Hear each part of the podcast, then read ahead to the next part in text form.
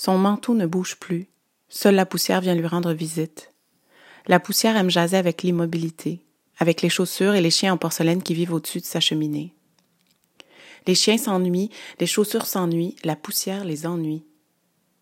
Des chaussures immobiles, ça raconte des histoires tristes. Elle décide de les ranger, ça fera plus de place dans l'entrée et moins de rendez-vous pour la poussière. Elle les dépose dans le placard avec les balais, son manteau, ses gants, ses souvenirs.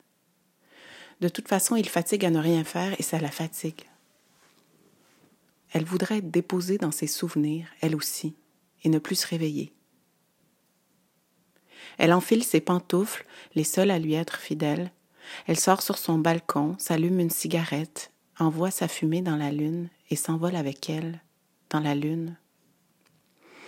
Une femme grenouille dans l'espace, une vieille femme grenouille dans l'espace, sa maison comme un scaphandre, sa rue comme une planète, une planète presque vide, un ovni ou deux viennent déranger son apesanteur. Il ne la voit pas, il ne la croise pas du regard, il ne s'arrête pas pour elle, ils n'ont qu'une heure dehors et autre chose à faire. Le temps, lui, s'est arrêté pour elle.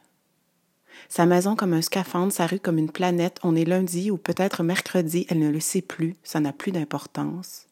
Le temps n'a plus d'importance, elle ne le partage plus. Le temps n'a plus d'importance s'il n'est pas partagé, les rires non plus, la bouffe non plus. De toute façon, il n'y a plus de gaz dans sa bonbonne de propane, plus assez pour cuire un œuf ni se faire bouillir de l'eau.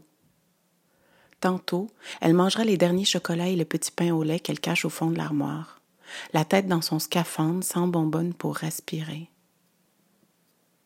Le peu de temps qui lui reste, elle le passe avec les gens dans sa télé. La relation n'est pas réciproque.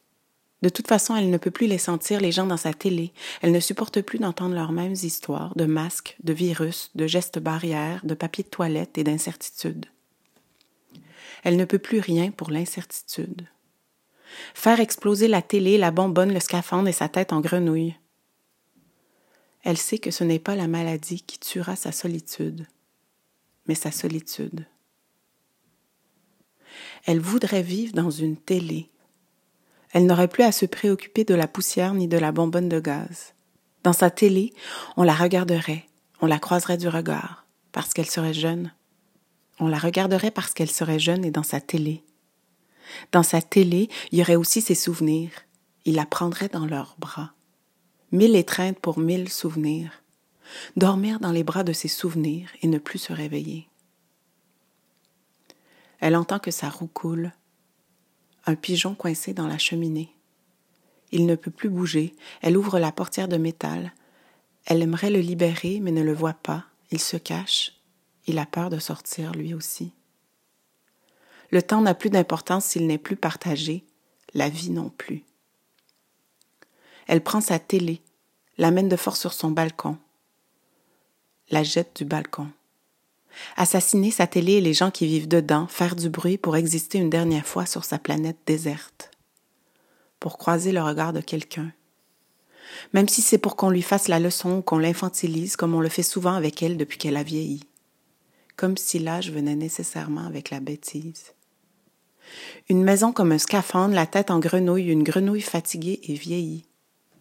Plus personne pour lui faire la leçon ni l'infantiliser, plus personne pour lui parler, plus de regards ni de caresses.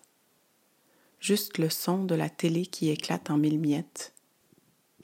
Une télé cassée sur une planète d'ennui.